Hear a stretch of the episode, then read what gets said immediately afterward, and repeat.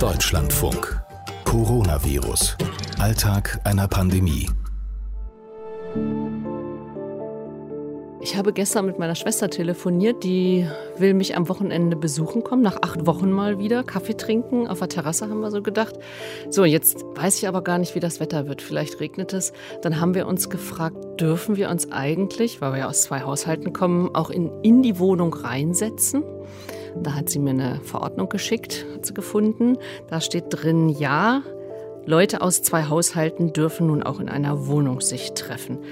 Ungeklärt bleibt allerdings, ob ich mich beispielsweise einen Tag später mit einer anderen Familie treffen könnte. Also da haben wir das nicht mehr klären können.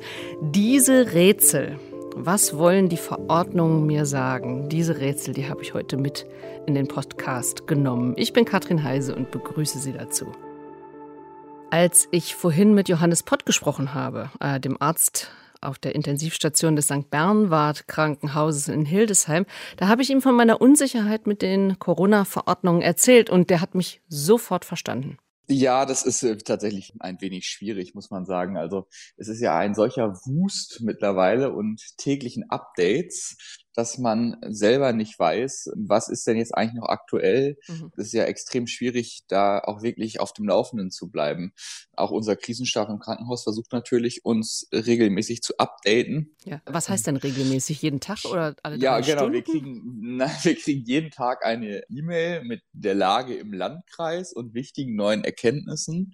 Aber auch da merkt man doch manchmal, dass dann schon wieder in dem Moment, in dem das getippt wird, äh, hat schon wieder die Politik ihre Entscheidung, dieses Tippen überholt. Mhm. Also das ist extrem schwierig, da immer auf dem neuesten Stand zu sein. Geben Sie mir mal so ein Beispiel, wo Sie selber sagen, ähm, wie muss ich mich jetzt eigentlich verhalten? Also ich bin ja auch als Notarzt auch freiberuflich tätig, auch in anderen Landkreisen. Und es kann zum Beispiel sein, dass im Landkreis Hildesheim etwas völlig anderes gilt, was jetzt im Rettungsdienst, sage ich jetzt mal, was das Tragen von Masken bei jedem Einsatz angeht, als es im Nachbarlandkreis der Fall ist. Mhm. Weil jedes Gesundheitsamt und jeder Landrat und jede Bezirksregierung da so ein bisschen ihr eigenes Süppchen kocht. Ich habe mich mittlerweile einfach darauf eingestellt, dass ich mit dem höchstmöglichen Schutzniveau, das lege ich einfach immer an und dann kann es ja so verkehrt nicht sein. Dann sind Sie auf jeden Fall da auf der sicheren Mhm. Seite. Wenn Sie sagen, Ihr eigenes Süppchen kochen, ich meine, die Landkreise, es, es, die Mhm. Fallzahlen sind ja vielleicht auch so unterschiedlich. Also so eine Mhm. gewisse, so ein gewisser Auslegungsspielraum oder vielleicht auch Eigenverantwortung ist ja an und für sich gar nicht so schlecht. Aber in diesem Fall ist er schwierig für Sie? Es ist für mich halt schwierig, das nachzuvollziehen, weil ich kenne ja nicht jetzt in jedem Landkreis, in dem ich tätig bin, die genaue Fallzahl und Reproduktionszahl und Zahl an Neuinfektionen. Mhm. Ähm, ich finde das gut, dass es Föderalismus gibt. Ich finde das gut, dass jeder da so ein bisschen gucken kann. Aber ein bisschen einheitliche Marschrichtung wäre vielleicht nicht verkehrt. Mhm. Oder ein bisschen einheitlichere. Gibt es da eigentlich Diskussionen bei Ihnen im Kollegen-Kolleginnenkreis? Ja, natürlich. Also wir diskutieren ja über Corona äh, sowieso jeden Tag ähm, und wir diskutieren natürlich auch über mögliche Beschränkungen. Natürlich bilden auch wir ein Spektrum der Gesellschaft oder die ganze Bandbreite im Prinzip ab von Leuten, denen die Lockerungen nicht schnell genug gehen, bis hin zu Leuten, die das gerne sehr restriktiver hätten, ist da alles dabei. Diese Diskussion, die kennt auch Waltraud Kannen. Die Leiterin einer Sozialstation ist unter anderem ja zuständig für die ambulante Pflege in Bad Krotzingen. Und sie hat mir erzählt, dass sie versucht, Vorschriften mitzugestalten. Ich selber arbeite ja an einer Verordnung mit, mit dem Ministerium hier in Baden-Württemberg. Wir haben auch heute wieder eine Taskforce und deswegen musste ich gerade ein bisschen schmunzeln. Ich habe einen Entwurf für das, was wir ausführlich vorgestern besprochen haben, zugeschickt bekommen und hatte selber wieder sieben Rückfragen. Und es hat sich einfach in dem Gespräch herausgestellt, wie missverständlich alles sein kann. Also da ging es so um Lockerungen für Tagespflegen und Mhm. Betreuungsgruppen. Es ist tatsächlich nicht so ganz einfach. Also wenn man da als Beispiel die, die Pflegeheime nimmt, darf eine Person besuchen oder darf jede Woche jemand anders besuchen? Ist das schon festgelegt? Das werden wir heute nochmal diskutieren, weil da tatsächlich äh, so eine missverständliche Regelung rausgekommen ist. Das wird heute mit auch Thema sein. Meinen Sie, die Missverständnisse sind gar nicht auszuräumen oder die, die, die Unsicherheiten? Doch, die sind schon auszuräumen. Und ähm, da finde ich ja diese Taskforce, wo ich mitwirken darf, ganz gut. Ich gucke ja als Praktikerin drauf und sage so, okay, ich habe jetzt nicht mitdiskutiert, wie verstehe ich denn das, was da geschrieben steht? Und gebe dann die Rückmeldung und sage, also entschuldigen Sie, aber das würde ich nochmal anders verstehen und das könnte man doch besser so und so formulieren. Mhm. Ich glaube, wenn wir mehr hingehen würden und auch unterschiedlichste Experten mit einbinden würden, wenn solche Verordnungen formuliert werden und kommuniziert werden. Ich glaube, dass wir dann deutlich weniger Missverständnisse haben, weil wir ja alle so von der Sprache her und vom Verständnis her so in unseren eigenen Universen unterwegs sind. Kommen Ihre Mitarbeiter auf Sie zu und sagen, also wie soll ich mich denn da jetzt verhalten? Und das wiederum bringen Sie dann in der Taskforce ein? Ja, darum geht es letztendlich. Das bringe ich auf jeden Fall ein. Ich bringe die Fragen der Praxis ein. Wir hatten jetzt heute Morgen auch Telefonkonferenz vom Verband aus, vom Caritas-Verband, wo unsere ganzen Geschäftsführungen mit aufgeschaltet waren, die wiederum Fragen hatten.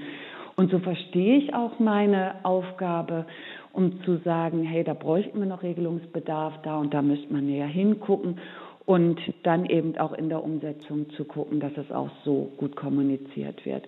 Also ich halte das für ein, für ein ähm, sehr geeignetes Instrument, um eben auch immer mehr so diese Schnittstellenproblematiken ja, möglichst zu reduzieren. Jetzt muss man ja immer ganz schön schnell äh, reagieren in mhm. Corona-Zeiten. Ja. Ist das alles mit dieser Abstimmerei dann tatsächlich noch vereinbar? Also das ist so die Frage, welche Priorität hat diese Taskforce? Wie viel Zeit räume ich ihr ein? Das hat im Moment bei mir eine der höchsten Prioritäten. Mhm. Da ist es tatsächlich so, dass innerhalb von vier, fünf Tagen, das war letzte Woche so, die ähm, Bundesregierung beschließt etwas, weil Minister auch vorgeprescht sind und dann müssen die Ministerien das ganz schnell umsetzen.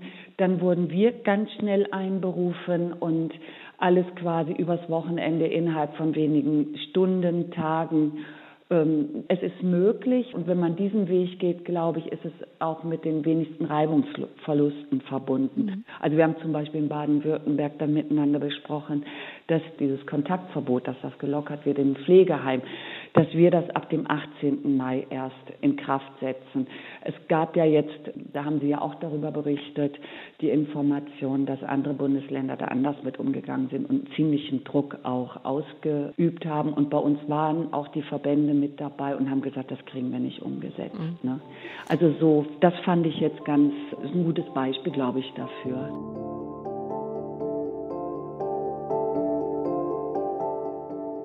Ja, das ist gar nicht so einfach. So Abläufe, die vor zwei Monaten noch so einfach waren, die jetzt Corona-sicher zu machen. Wenn ich mein Beispiel vom Verwandtenbesuch nochmal nehme, also dürfte ich beispielsweise zu meiner Schwester, die ja in einem anderen Haushalt lebt, dürfte ich zu der ins Auto steigen, um spazieren zu gehen? Also ich merke, je länger ich darüber nachdenke, desto mehr Fragen habe ich eigentlich.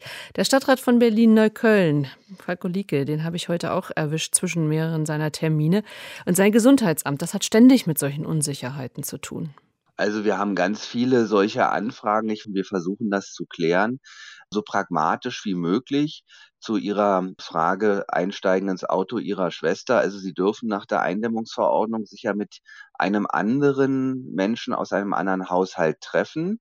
Von daher ist das möglich. Zur Sicherheit würde ich vorsichtshalber eine Maske aufsetzen und wenn Sie sich irgendwo hinsetzen draußen auf eine Bank mit dem entsprechenden Sicherheitsabstand, dürfte das kein Problem sein. Hm. Ich frage auch deswegen gar nicht, um so Einzelheiten jetzt tatsächlich mit Ihnen zu klären, sondern weil wir in unserer Redaktionsrunde gemerkt haben, wie viele Fragen eigentlich jeder hat. Also äh, eben mit solchen einfachen Dingen, ob man sich treffen darf oder nicht. Und wenn man dann mal nachschaut im Internet auf verschiedenen Seiten, bekommt man eigentlich auch, ja, es ist so viel Auslegungssache. Macht Ihnen das auch zu schaffen? Absolut, das macht uns richtig zu schaffen. Wir versuchen immer anhand der Eindämmungsverordnung auch wirklich pragmatische Lösungen zu finden und jetzt nicht am Wortlaut der Verordnung zu kleben, sondern zu gucken, was sind die Bedürfnisse der Menschen. Und da gibt es ganz viele Einzelfallbetrachtungen, wo wir dann auch ähm, schauen, wie wir es lösen. Aber äh, die Verordnung, dadurch, dass sie halt an vielen Stellen so unklar ist und ausgelegt werden muss, äh, tun wir das dann. Wir legen das dann auch im Sinne der Menschen aus und das ist ja auch dann eine Chance, wie man damit umgehen kann. Ich befürchte ja, wenn es viele verwirrende Verordnungen gibt, dann ist eigentlich der Ruf nach einfachen Lösungen, der wird immer lauter. Und da sind wir ganz nah bei den Verschwörungstheorien. Ja, das macht mir Sorge, weil ganz bewusst von einigen das genutzt wird, um sich zu profilieren, um mit kruden Thesen um die Ecke zu kommen. Und da ist auch das unsere Aufgabe, mit sachlichen Informationen die Bevölkerung aufzuklären. Das versuchen wir auch immer wieder. Und da sind solche Unsicherheiten, wie wir es gerade diskutiert haben, auch in der Rechtsverordnung kontraproduktiv auf der einen Seite. Auf der anderen Seite sehe ich auch natürlich ein Stück weit ein Vorteil, dass wir ein, einfach auch Spielmasse haben in der Entscheidung, was können wir zulassen und was müssen wir verbieten. Mhm. Also Beispielsweise übrigens auch die AfD, die in Neukölln letztens gegen die Corona-Maßnahmen äh, demonstriert hat. Also mhm. das nimmt auch schon in Parteien merkwürdige Züge an. Wie haben Sie äh, sich dagegen verwehrt oder was, was wurde da unternommen, wenn die AfD sich gegen Masken ausspricht? Na, wir sagen, das ist ein notwendiges Mittel, andere zu schützen. Und wir hatten es auch in der letzten Sitzung, wo ein AfD-Verordneter sich geweigert hat, eine Maske anzuziehen. Also da wird schon eine üble Stimmung mitgemacht. Das ist natürlich äh, größter Unsinn, aber es gibt einige, die darauf anspringen. Also, äh, Habe ich Sie jetzt richtig verstanden, dass es in einer Sitzung einen Abgeordneten gab, Sie hatten den Beschluss, Sie setzen alle Masken auf und ähm, die Person genau. hat sich geweigert und dann wurde er verpflichtet? Die Person hat sich geweigert. Ich habe mich schon mit dem Rechtsamt abgestimmt, äh, weil ich kann sowas anordnen, auch mit entsprechenden Maßnahmen des Ausschlusses aus der Sitzung äh, zu verbinden. Aber soweit muss es ja dann auch nicht kommen. Und am Ende hat derjenige sich doch bekehren lassen und eingesehen, dass wenn alle Masken tragen, dass es klug ist, wenn er auch eine trägt, weil die Abstandsregelungen, äh, wenn man zum Beispiel ans Rednerpult geht, dann eben auch nicht zwingend eingehalten werden können. Also am Ende hat auch die Vernunft gesiegt, aber die Debatte darum war einfach völlig surreal und ähm, und auch nervig. Wir haben einfach für Neukölln noch andere wichtige Fragen zu klären. Das ist quasi völlig überflüssig, diese Debatte. Und äh, sehr kräfteraubend kräfteraubend und man, ich hatte auch stark den Eindruck, dass die Sitzung durch diese Aktion auch massiv behindert werden sollte. Es sind denn, es folgten dann diverse Geschäftsordnungsanträge, Sitzungsunterbrechungen, Sonderfraktionssitzungen. Und von den drei Stunden, die wir getagt haben, haben wir fast anderthalb Stunden mit diesem Pillepalle verbraten und sind überhaupt nicht weitergekommen. Und da sehe ich schon eine Strategie der AfD, Demokratie zu missbrauchen und äh, mit legitimen Mitteln im Kern äh, dann auch zu chaotisieren und damit politisches äh, Interesse der Bevölkerung auch nicht mehr zuzulassen. Und das halte ich schon echt für sehr gefährlich.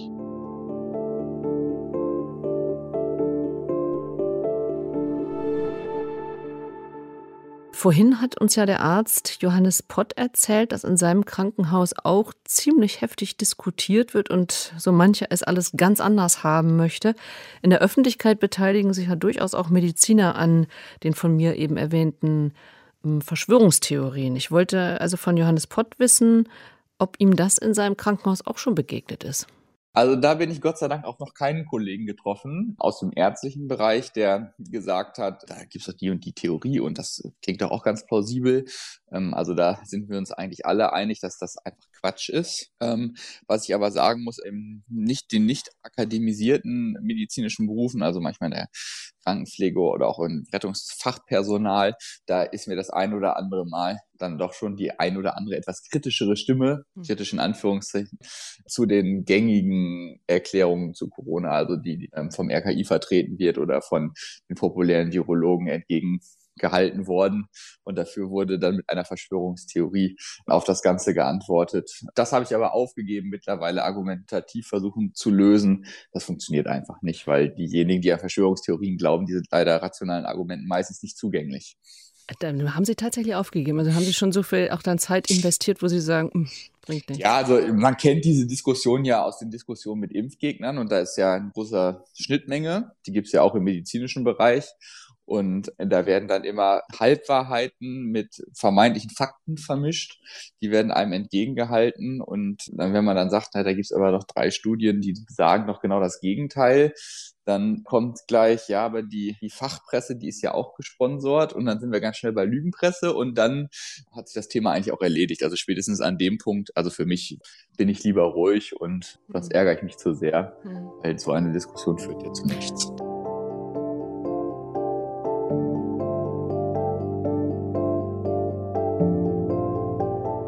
Ich habe mich übrigens entschieden, ich fahre nicht mit dem Auto meiner Schwester, aber das hat überhaupt nichts mit den Verschwörungstheorien zu tun. Ich bin Katrin Heise. Machen Sie es gut. Diese Folge unseres Podcasts können Sie in unserer kostenlosen App der DLF Audiothek runterladen oder überall dort, wo Sie sonst Ihre Podcasts herbekommen. Und wir freuen uns über Ihre Bewertung.